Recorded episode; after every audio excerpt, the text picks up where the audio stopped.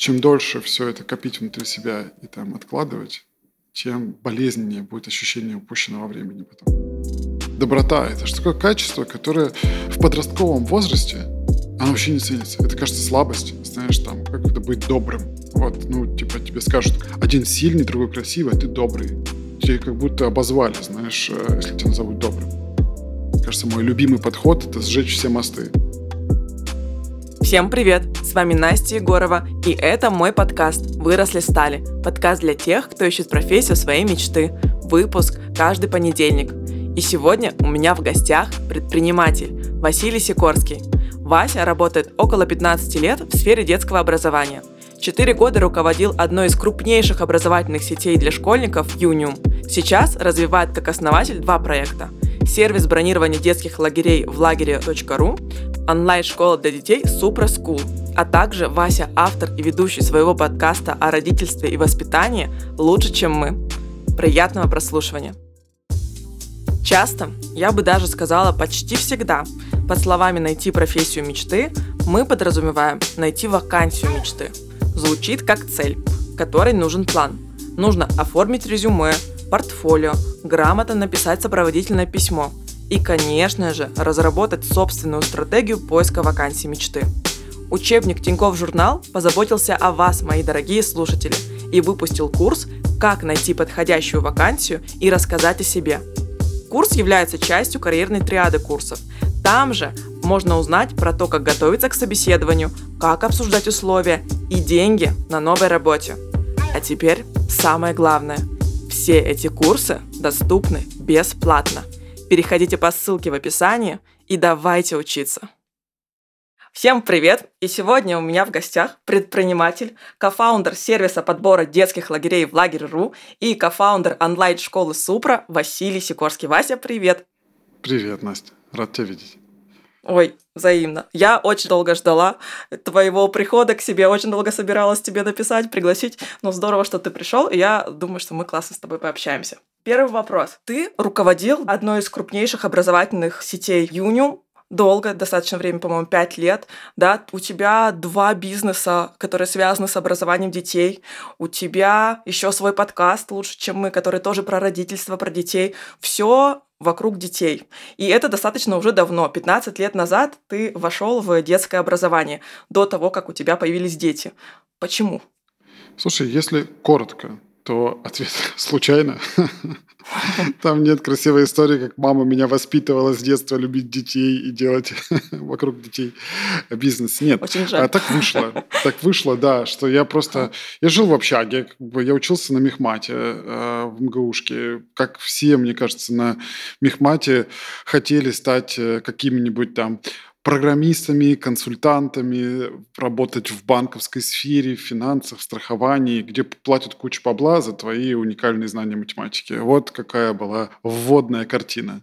А потом в какой-то момент, курсе на втором, у меня несколько однокурсников сказали, что есть некая компания такая, Физтех колледж она называлась, впоследствии, которая стала Юниум, куда очень сложно попасть. И там можно преподавать математику, можно преподавать там программирование и так далее. И типа там жесткий конкурс. И вот несколько человек пытались и не прошли. И это, мне кажется, э, единственное, что меня на тот момент зацепило, и ну, мне захотелось попробовать. Я пошел туда подаваться на преподавателя. Вот. Причем я сразу же, меня как-то, я не успел, что-то уехал в лагерь в детский, вожатым. А потом вернулся через полгода, мне позвонили, говорят, из физтех колледж. Я говорю, что, какой физтех колледж? Они такие, ну, вы там давно подавали заявку. А, я говорю, ну ладно, приду. Ну и вот и завертелось. Я пришел и кайфанул. Ну, типа, от преподавания, от взаимодействия с детьми, от э, предмета, а дальше я все время говорил, когда меня нанимали, а, точнее, когда мне предлагали новую позицию, сначала там я работал преподавателем полтора года, потом мне говорят, а ты не хочешь быть методистом, вот, руководить преподавателями? Я говорю, слушайте, ребят, ну, конечно, все хорошо, я готов, но я вообще-то иду в консалтинг и в финансы, и в программирование. И я вообще ну, не буду работать здесь долго. Я поработаю здесь годик, и все, и сольюсь. Вот. Потом мне сказали, хорошо, хорошо, без проблем. Ну, типа, давай готик. Я проработал там, по-моему, год методистом или два. А потом мне говорят, а ты не хочешь а, возглавить а, Санкт-Петербург, филиал в Санкт-Петербурге? Я говорю, ну, ну давайте, но тоже, говорю, я прям сольюсь скоро, как бы я же пойду в большой бизнес, там, в четверке, там, эти все, большую тройку. А, да, да, хорошо, вообще без проблем. Вот. Ну и в итоге я и детский лагерь а, сначала на Черном море запускал, и филиал в Петербурге, и потом стал уже SEO компании. Но к тому моменту, когда стал SEO компании, я уже перестал думать о том, что когда-нибудь я пойду в программисты, в страхователи, там, не знаю, финансисты и так далее. Угу. А почему ты решил вообще уйти из Юниум? Все же было прекрасно. Классная сеть, большая, хорошие ценности в организации. Ты э, репутацию себе заработал. Все идет в рост. Слушай, а, там несколько причин. Сейчас еще понял, что дополню да, предыдущий ответ. А, в итоге, когда я уже работал а, именно в менеджменте Юниум, я уже не понимал, как можно заниматься чем-нибудь сухим и бездушным, как мне казалось на тот момент. Ну, то есть как можно производить там какие-нибудь товары FMCG или там, не знаю, логистикой заниматься или еще чем-то. Здесь ты, у тебя есть некая миссия, ты там учишь детей, ты, у нас была очень классная, очень мощная миссия, которая мне нравилась. Это развиваем детей, меняем будущее. И я в нее искренне верил. И я действительно считал, что я это делаю. И я видел, как трансформируются дети благодаря лагерям, благодаря курсам. И думаю, блин, как можно заниматься, ну вот там, где нет вот такой глубокой, мощной трансформирующей миссии. Поэтому там у меня путь достаточно предопределен был, ну, внутри уже. А ушел почему? Э, история, наверное, такая. Я пошел учиться в Сколково, в бизнес-школу. Э, это был 16-17 год. И там так получилось, что я был один из немногих, там человек 40 у нас училось в группе, я был один из немногих, кто был на наемной позиции, а не со своим бизнесом. Не предприниматель пришел туда. Там два или три человека было таких, как я. И до этого, я это потом сильно позднее отловил в себе, до этого у меня была установка какая-то внутренняя, подсознательная, что, э, ну, во-первых, я не особо понимал, кто такие предприниматели, и что можно, вот, знаешь, э, а что, можно было так? Можно было свой бизнес делать, можно было не в найме работать, а самому что-то делать. Вот эта мысль как-то мне не приходила в голову. Вот как и многие революционные мысли в течение жизни. Ты такой говоришь, о, нифига себе, оказывается, можно было так. И вот это была первая мысль. А вторая, а, вот установка, которая у меня была, мне казалось, что нельзя быть богатым и честным. Или там, не знаю, обеспеченным и честным. То есть ну, всегда есть какая-нибудь либо везение, либо какая-нибудь нечестность, либо еще чего-то. Мне даже в какой-то степени неловко сейчас за вот а, эти суждения, а, ну, будучи там уже менеджером, там топ-менеджером крупной компании, там то все взрослым умным человеком, вот я внутри себя держал вот эти установки. И а, они не были явно как-то озвучены, но вот я потом, раскапывая, понимал, а, что они все-таки были. А, и там я увидел вот 40 человек, охренительных людей, просто бомбических. То есть это люди с прекрасными ценностями, чистые, честные, открытые, вот прям замечательные. Богатые. Да, да, да. И у каждого из них был свой бизнес. И там это был скорее не малый бизнес, а там, ну, ближе к среднему. И я восхищался этими людьми. И более того, что, наверное, предопределило дальнейшее, мне показалось, что мы с ними очень похожи. А, и многие люди там, они пришли туда с целью выйти из операционки, то есть найти SEO в свою компанию, который позволит mm. им не заниматься всей этой фигней.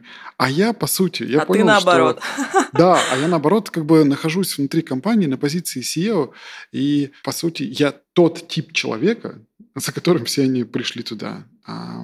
Вот. Ну и там по ценностям, по а, там, бизнес-качествам я понял, что мы очень схожи, и мне в тот момент захотелось делать какую-то свою историю. Даже не так важно uh-huh. мне было самостоятельно, мне скорее захотелось а, такой а, капитализации своего а, опыта и своей деятельности. Мне хотелось, чтобы моя деятельность отражалась не только там в зарплате и выплатах, а чтобы я создавал какой-то долгосрочный актив, который у меня был, потом которым я мог как-то управлять, который бы имел ценность и так далее. Поэтому, выйдя из Сколково, я начал разговоры там про а, давайте мы как-то сделаем опционы там, с собственниками бизнеса, прекрасными людьми, а, к слову.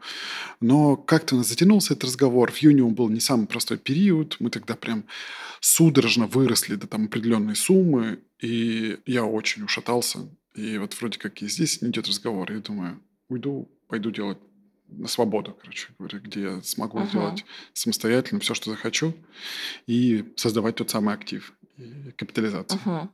Так, интересно. Вася, давай подробнее про «мы похожи». Ты сказал, что ты понял, что ты похож вот с этим сообществом предпринимателей.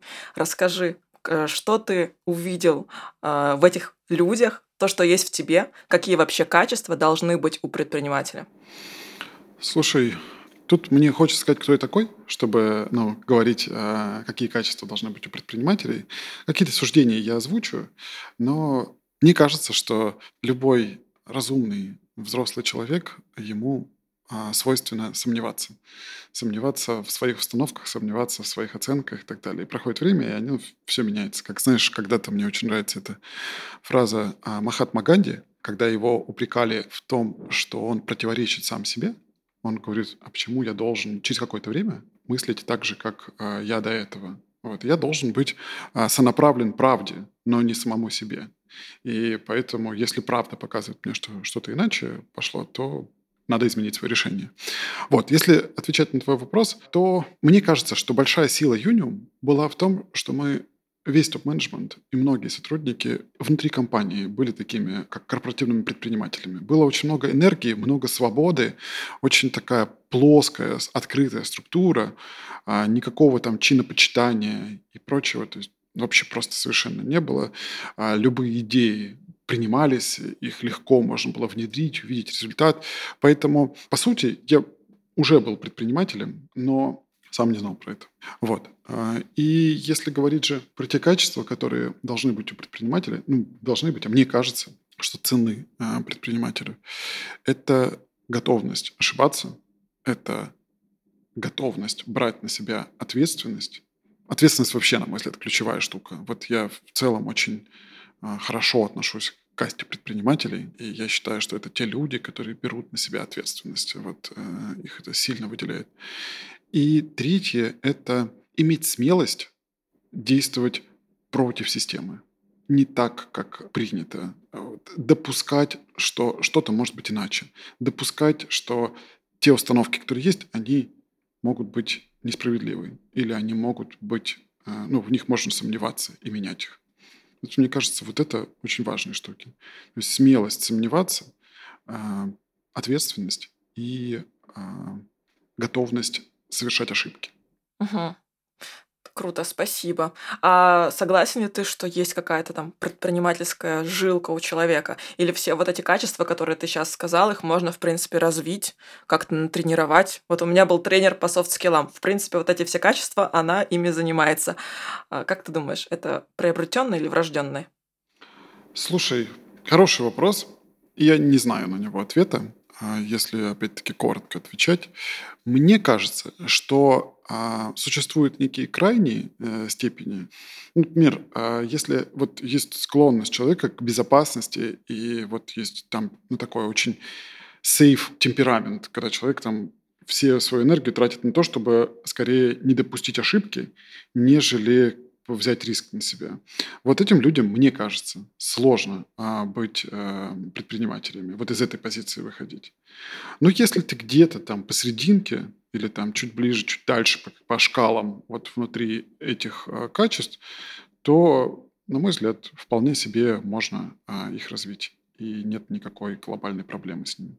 Ну, мне так кажется. Я бы очень хотел, чтобы мои дети были предпринимателями. Я когда-то сам записывал с очень уважаемым мною человеком эпизод, и я спрашивал его про то, можно ли научить предпринимательству.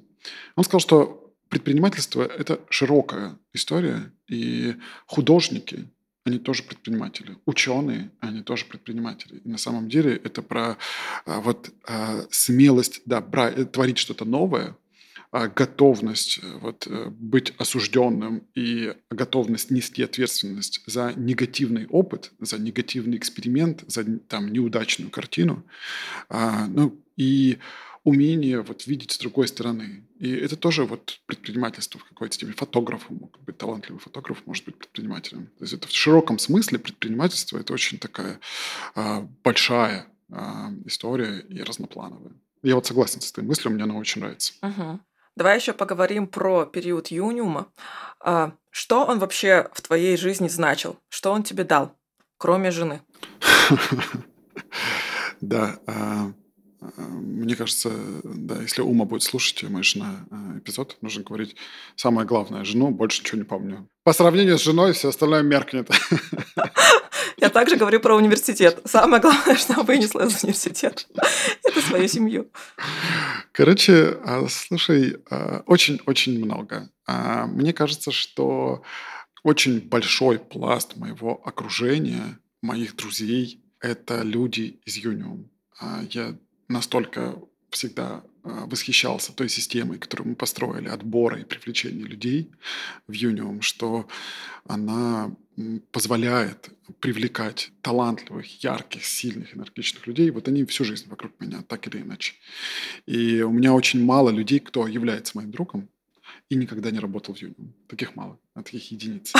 Наверное, уже после того, как я ушел а, из Юниум, и когда там Сколково, SLP еще ага. дало там предпринимательское комьюнити, вот там появились новые люди, не пересекающиеся с Юниум.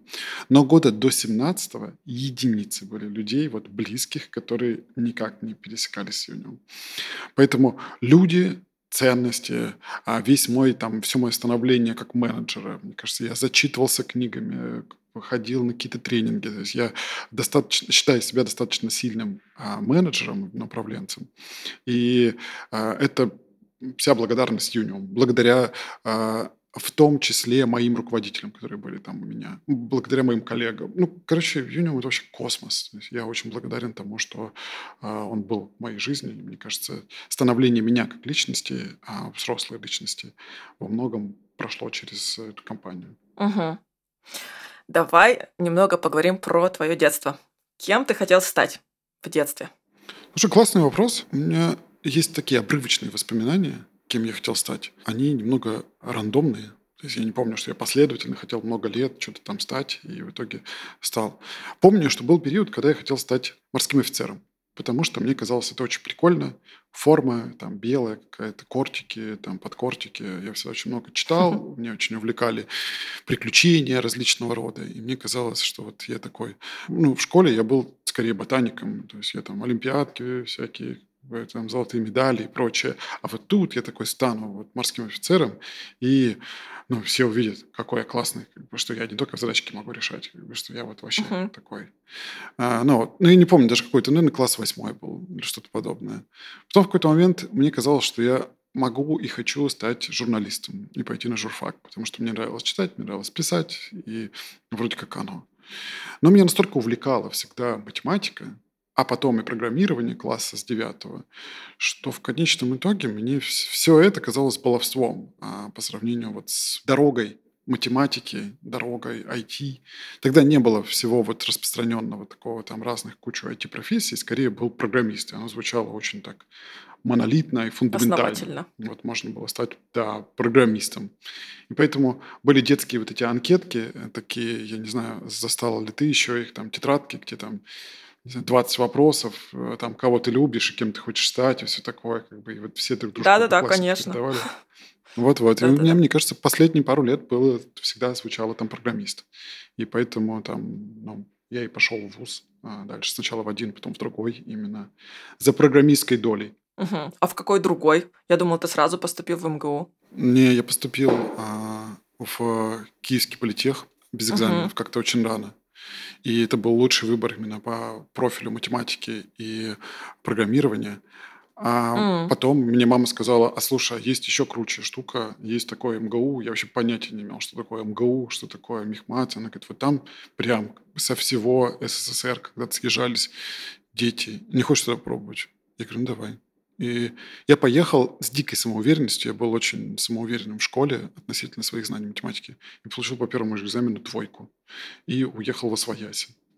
А потом меня это зацепило. Я поехал на следующий экзамен. Еще вот учась в 11 классе, там можно было... Подготовился к первому экзамену, но забил на второй. Потому что считал, что во втором я тоже прям... Ну, что там? Там была первая письменная математика, вторая устная математика.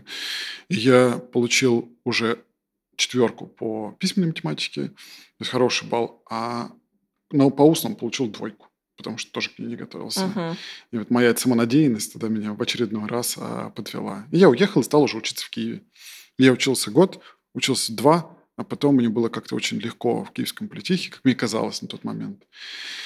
И я э, решил попробовать все-таки добить эту историю. И поехал, сдал первые две математики хорошо, а потом было сочинение по русскому языку, и я опять-таки подумал, ну, come on, русский язык я знаю прекрасно. Я читал миллиард книжек, поэтому как я могу написать сочинение? Там нужно было хотя бы на тройку написать. Я написал его на два. И третий раз а, развернулся. И потом после третьего курса я уже бросил а, все, а, забрал документы, то есть у меня не было вариантов вернуться. То есть, мне кажется, мой люби, любимый Ничего подход это сжечь все мосты. И вот э, я поехал, получается, бросив после третьего курса Киевский политех, я поехал в Мехмат, в этот раз подготовился ко всем экзаменам, поступил и пошел на первый курс снова учиться. Ага.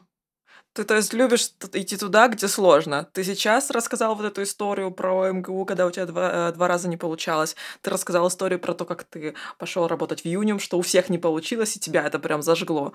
Это какой-то соревновательный дух, или ты видишь сложность и идешь вперед? Слушай, а, мне кажется, Тут есть в какой-то степени в МГУ, мне кажется, было упорство скорее. Мне казалось, что я могу при а, нужной подготовке и нужном желании достичь нужного результата. А в, там, в Юниум в свое время, мне кажется, скорее такое любопытство, возможно, в какой-то степени похожее тоже там упорство.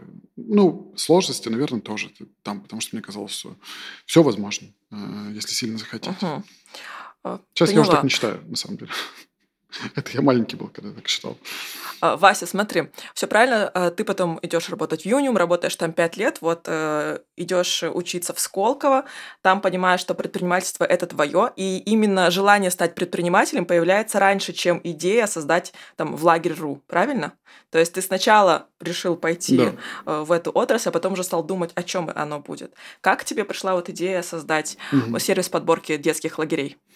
Слушай, тут тоже череда случайностей. Скорее, я верил в то, что а, создать бизнес а, достаточно легко. Вот, а, ну, в том плане, имея какие-то качества, имея какой-то социальный капитал, имея какой-то компетентностный капитал, в целом несложно запустить свое дело. Вот, наверное, в этом убеждении я находился. А дальше там череда случайностей. А, был у меня хороший товарищ, который запускал проекты по разного рода а, маркетплейсов и агрегаторов а, там, по ЕГЭ, по английскому, по детским лагерям, по квестам. И вот что-то у него хорошо шло, а что-то нет. И в свое время я просто взял, находясь еще тогда в Юниум, три проекта, которые не летели. Это детские лагеря и э, ЕГЭ, и английский язык. И, а, выходя из Юниум, договорился, что они пойдут со мной. И что я их смогу превратить во что-то стоящее. Вот. Uh-huh. Они тогда давали там какой-то минимум денег, а, но давали уже. И я стал их развивать а, самостоятельно, будучи там программистом, что-то сам подпрогивая, что-то развивая как менеджер. И они все пошли, особенно хорошо пошел по детским лагерям, Потом мы встретились там с моими текущими партнерами, бывшими коллегами. Они тоже своим путем пришли в эту нишу э, по детским лагерям. И мы решили объединиться, создать совместно уже новый ресурс, который там учтет ошибки старых и возьмет все хорошее, что там было. И вот тогда появился в лагере. И, в общем-то, до сих пор там продолжает расти и развиваться. Угу. А какие функции ты там выполняешь?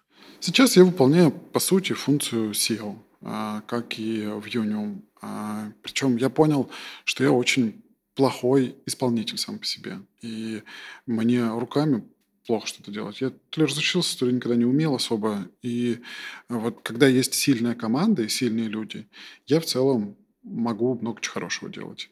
Когда сильной команды нет, у меня так себе получается делать что-то хорошее. Вот. А, поэтому по факту я про менеджмент людей, про стратегию, про операционку, про там, угу. развитие бизнеса. Вот, наверное, про это сейчас. Угу. Ты сказал, что тебе казалось, что начать дело свое это просто. Это так и оказалось? Это действительно просто было уже тебе, как с таким опытом? Мне кажется, мне сейчас так кажется. Вопрос лишь в том, куда ты впрыгнешь. Ну, то есть что-то начать, предпринимательский какой-то проект, э, несложно. Идей всегда сильно больше, чем реализация этих идей. Знаешь, есть тоже известное выражение, которое мне очень нравится, что тому, кто придумал идею, доллар, тому, кто ее реализовал 10, тому, кто ее продал 100. И вот э, это ровно про свой бизнес. Там что-то запустить Вообще изи-пизи. Ну, там понятно, что есть ограничения, я сейчас, может, это утрирую и так далее. Но при определенных там каких-то компетентностях, толерантности к риску, там, не знаю, какому-то багажу, можно. Но может случиться так, что ты запустишь и будешь э, работать, то есть это будет похоже на предпринимательский проект, но по факту это будет такая самозанятость. Э, ты мог бы на зарплате сильно больше заработать э, ну, денег, нежели там вот в этом предпринимательском проекте. Ну и вообще как бы вся статистика предпринимательская говорит, к сожалению, что интерпренеры зарабатывают меньше рынка. Если ты хочешь много денег, то скорее статистически нужно идти не в предпринимательство. Угу. Это очень похоже, кстати, на подкаст. Ты так рассказываешь. Начать-то легко. Это начинают много. Сколько там по статистике? 18 или 12 подкастов в день появляется на Яндекс Музыке. Серьезно, а вот офигеть. Потом э, продолжать это делать и делать это хорошо, вот это вот уже вопросы к этому. Как, кстати, тебе в подкаст-индустрии? Сейчас да, добавлю вот предыдущее, что еще рынок сильно зависит. Вот ты можешь даже начать что-то хорошее, но через год-два поймешь, что у тебя очень маленький рынок.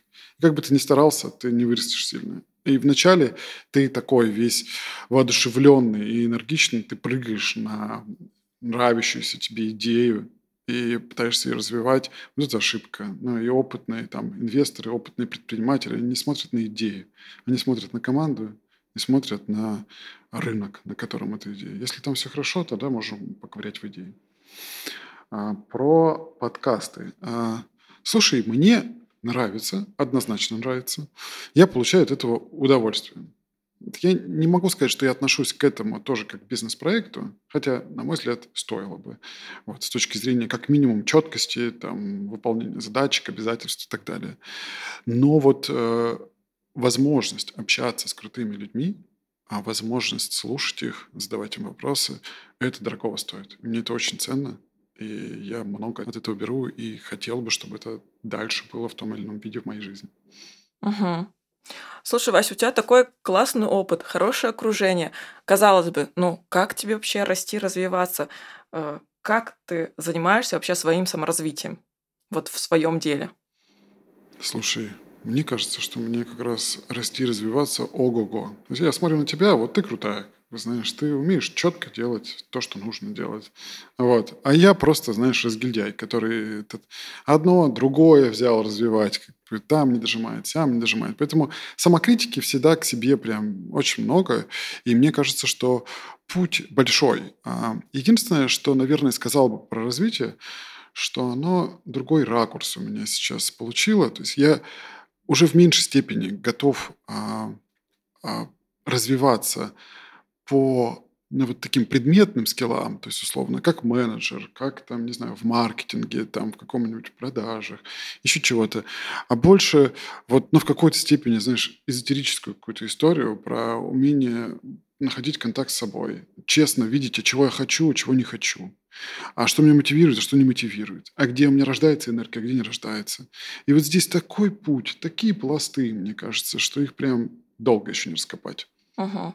То есть ты как раз-таки рассказываешь все про софт-скиллы. Э, харды у тебя хорошо прокачаны, и тут уже больше развивать нечего, да? А работать больше нужно над мягкими навыками, как сейчас модно говорить.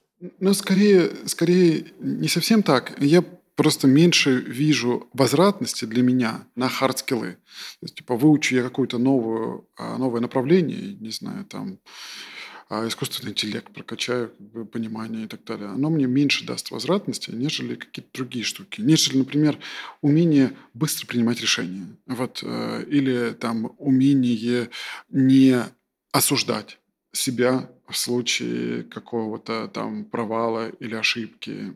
Э, или умение быть добрым, а вот безусловно добрым, принимающим. Вот. Или вот эти штуки, они кажется, и в бизнесе дадут мне сильно больше возвратности, нежели хардскиллы. А, распространенное а, определение софт-скиллов – это всякие там критическое мышление, там умение коммуницировать и так далее. Uh-huh, uh-huh. Здесь как будто, вот знаешь, еще более глубокий слой какой-то. То, что в начале жизни тебе кажется вообще, ну, само собой разумеющимся. Или очень, вот, например, доброта – это что такое качество, которое uh-huh. в подростковом возрасте Оно вообще не ценится. Это, кажется, слабость, знаешь, там, как это быть добрым. Вот, Мгм. ну, типа, тебе скажут, как бы, один сильный, другой красивый, а ты добрый. Тебе как будто обозвали, знаешь, э, если тебя назовут. А а сейчас я понимаю, насколько это мощно, когда я вижу реально искренне добрых людей, особенно добрых и сильных людей, знаешь, которые могут себе позволить быть какими угодно. Вот. Ну, это круто. Это путь. И вот э, этот путь, он нетривиальный, по нему нет каких-то понятных справочников, нет, э, ну, точнее, есть какие-то там тренинги, обучалки, но это точечная, скорее, история. И вот мне кажется, через какую-то рефлексию, самоисследование, там, взаимодействие с людьми, вот оно как-то рождается и меняется. Вот. А, Даже, знаешь, с книжками, ну, история, что до какого-то момента я очень много читал книг по саморазвитию, а потом... О, это а, я сейчас на этой стадии. Что там дальше? ну вот, знаешь, в какой-то момент мне казалось, даже я помню э, какой-то свой старый пост, где я такой искренне говорил о том, что, блин, ребята, зачем читать художественные книги? Но ведь как бы ты в какой-то момент все и так понимаешь. Ну что там, ну сюжет ты какой-то понял, ну какая-то как бы, там перипетии какие-то, социальные механизмы. Да ну, это и так все понятно. Ты уже, находясь там в возрасте, не знаю, 30-40 лет, ты это все, ну, впитал и понимаешь. Вот. И поэтому уже смысла, это просто развлекуха становится. А сейчас я, наоборот, как бы мне смешно читать этот свой пост и свои эти мысли по этому поводу. А, И мне скорее такой, у меня жесткий барьер а, относительно книг а, по саморазвитию, как и у многих моих друзей-предпринимателей, говорят, «Мой, я не готов читать вообще ничего по саморазвитию. Я сейчас читаю Анну Каренину, читаю с удовольствием. Я много чего не понимаю, я удивляюсь, я думаю, я вижу какие-то штуки, вот, я копаю внутрь себя, и вот это круто. Ну, и я последние, мне кажется, 10 книг, которые читал, они были не про саморазвитие, они скорее были там какая-то научная фантастика, какая-то художка, какая-то еще что-то. Мгм. Интересно. Кстати, у тебя достаточно много контента про книги в твоей запрещенной соцсети. Раньше особенно было. Ты прям делал отдельные посты про книгу. Правильно ведь я все помню? Да, да, да, я очень любил это дело и люблю. А Я была на тебя подписана со своего личного аккаунта, ну просто знала, я же работала в Юниум. Кстати, я Мгм. работала в Юниум. Наверное, э, слушатели, я сейчас уже поняла, что этого не знают. Вот, я была на тебя подписана и увидела у тебя пост э, как раз-таки про какую-то книгу, такая подумала, вот это интересно, но э, это нужно в не формате инста- э, Инстаграм, запрещенной соцсети делать, а нужно в Телеграм перенести. И стала вести свой Телеграм-канал про книги, что Мгм. читаешь, Настя. Ну вот, то есть с твоего поста вот у меня появилась эта идея. Представляешь, вот я три года уже веду. Слушай, Я думала, круто. когда я тебе эту историю расскажу. вот и рассказала. Кайф. Я а, кстати, рад. про мягкие навыки хотела добавить. Вот как раз-таки еще раз сошлюсь на этот выпуск с Юлей. Кстати, Юля тоже из Юниум, э, которая мне приходила А, тренер по софт-скиллам. Да. Э, вот. И она сказала, что такое определение дала мягким навыкам, что это метапредметные навыки. То есть не в зависимости от какой-то области, они все равно тебе по жизни пригодятся. И поэтому доброта вообще идеально подходит под мягкие навыки. Вот, Мгм. это все, что я хотела сказать. А еще я хотела задать следующий вопрос. Я наблюдаю за тобой в соцсетях. Это очень интересно, кстати, всем рекомендую подписаться. Классно ты вообще э, рефлексируешь на всю свою жизнь, особенно на аспекты родительства. А, И ты иногда так вскользь упоминаешь, да, чем ты занимаешься вообще. И мне кажется, что ты позиционируешь себя как предприниматель, именно что ты развиваешь платформу в лагерь.ру. Я вообще про Супру узнала, когда стала там про тебя что-то узнавать. Мгм.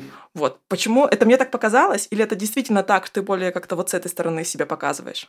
Слушай, скорее так вышло, потому что Супра сильно более а, бутиковая история, и меня там меньше гораздо, чем а, во Влагере. Во Влагере я там, словно 80% своего времени, а в Супре там, да я бы даже сказал бы, не 20, а там сильно меньше. Поэтому а, так вышло.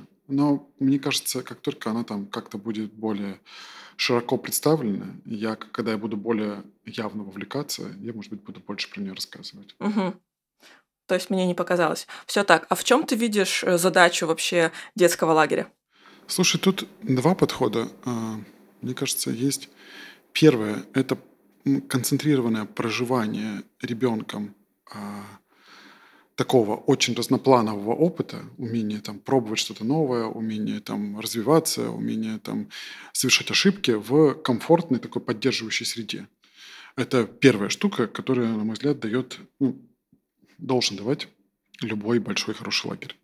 А вторая – это более такая уже маленькая история, когда ребенок едет в лагерь математический или там IT-лагерь, и он там встречается с единомышленниками, которые ему нравятся, среди которые разделяют его ценности, ну, где он себя чувствует очень комфортно и где он чувствует, что он растет и развивается. мне кажется, тоже очень важная штука. И вот ну, лагерь должен поддерживать угу. это все. Вообще согласна. Я ездила и ребенком в лагерь. А ты ездил, кстати, ребенком в лагерь? Слушай, я ездил, но ребенком у меня был не такой удачный опыт, как вот когда я ездил вожатым или когда управлял лагерем, развивал. А у меня вот как раз-таки, я и потом вожатым ездила в, в рамках Юдиум. А, ну вот у меня как раз-таки началось все с моего личного опыта, когда я съездила ребенком. Это был лагерь математик, а, лагерь от Вологодского лицея, где там супер такие, как бы, ну, концентрация очень умных ребят была, а я была из обычной школы, э, я росла в маленьком э, городе, вот. И в своей школе я была такой сильной а, в плане математики, и это как-то было не очень, как бы это сказать, ну, это было не очень круто, короче, быть умной угу. когда я училась в своей школе. А потом, когда я попала в эту среду, мне это очень понравилось, что э, это было прям здорово. То есть я там занимала какое-нибудь третье место, мне такие, офигеть, типа, Настя, вот это круто, вот это ты круто, что ты знаешь. Как ты знаешь, что от того, что ты какие-то имеешь знания, и это прям так, вау, круто, вызывает э, авторитет у других людей, это для меня много переключило, наверное, в моей голове. И мы с тобой подошли уже к финальным вопросам. Вася, продолжи, пожалуйста, фразу. Быть предпринимателем – это… Слушай, э, это сложный вопрос. Мне кажется, что это брать ответственность. Угу. Это брать ответственность за реализацию своей идеи, за людей, которые на тебя работают, за те ценности, которые ты несешь в мир, за тот продукт, который ты создаешь. Поэтому мне кажется, что предпринимательство — это ответственность. Угу. Она в первую очередь про это. Угу. У меня еще есть рубрика «Я рекомендую», где гости делятся своими рекомендациями по поводу фильмов, э, книг или спектаклей, постановку, на которую недавно сходили, например, и их очень впечатлило. А, поделись своей свежей рекомендацией. Слушай, Настя, я а, фильмы вообще очень мало. Мне не нравится смотреть фильмы. Я практически не смотрю их. А, и сериал точно так же. Вот прям что-то не вставляет меня. Вот, поэтому, мне кажется, обычно я а, делюсь какими-нибудь обучалками и тренингами, а, либо книжками.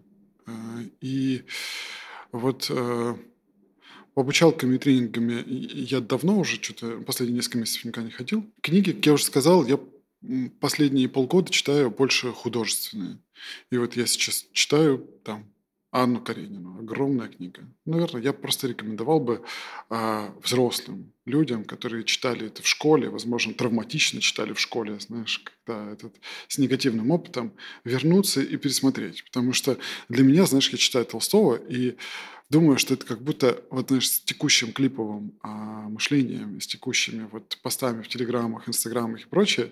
Вот у меня где-то в какой-то момент а, такое внутреннее ощущение, что я читаю какого-то прикольного блогера, а, который а, пишет разные посты. Потому что, по сути, ведь Анна Каренина – это не про девушку, которая там как-то какие-то с ней случались приключения. Это много-много всего из жизни конца XIX века. И вот все это разные вот такие, знаешь, продуманные, отрефлексированные им какие-то штуки, не знаю, про смерть, про важность э, там, а, роль женщины, про любовь, про ощущение любви, про э, важность физического труда и так далее. И ты читаешь такой, думаешь, блин, какой классный пост. Вот, знаешь, там какую-то главу прочитал, вот прям хочется пошерить, знаешь, какой-то кусочек. Вот. И вот э, я не знаю, как бедные дети читают это в школе, потому что я вот только сейчас, пропуская через свой опыт, могу оценить какие-то кусочки. Как это читать в 10-11 классе, I don't know. И будь у меня возможность поменять школьную программу, снес бы к чертям все это. Вот. И я точно не буду своего ребенка просить это читать. А, придет время, и он прочитает это с любовью и с удовольствием. А не так, как бы я читал, поэтому не буду читать, а читал в школе и ненавидел процесс чтения. Вот, поэтому, а, ну, мне очень нравится science fiction, мне очень а, нравится Дюна, я ее прочитал второй раз вот недавно.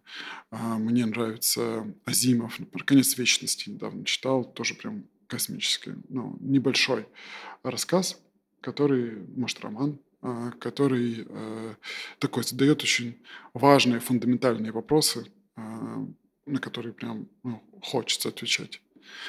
Есть еще книга, она не из последних трех месяцев, но этот, знаешь, э, у Тима Ферриса, это, наверное, один из моих любимых авторов э, подкастов, он для того, чтобы людям легче было рекомендовать книги, а, не задавал а, вопрос, а что, какая книга самая лучшая, на ваш взгляд, потому что это очень сложно дать ответ. А он спрашивал, какую книгу вы чаще всего дарите людям. И вот у меня здесь однозначно это «Принципы Рэя Далио». Эта книга где-то на стыке, мне кажется, саморазвития и такой глубокой личной рефлексии.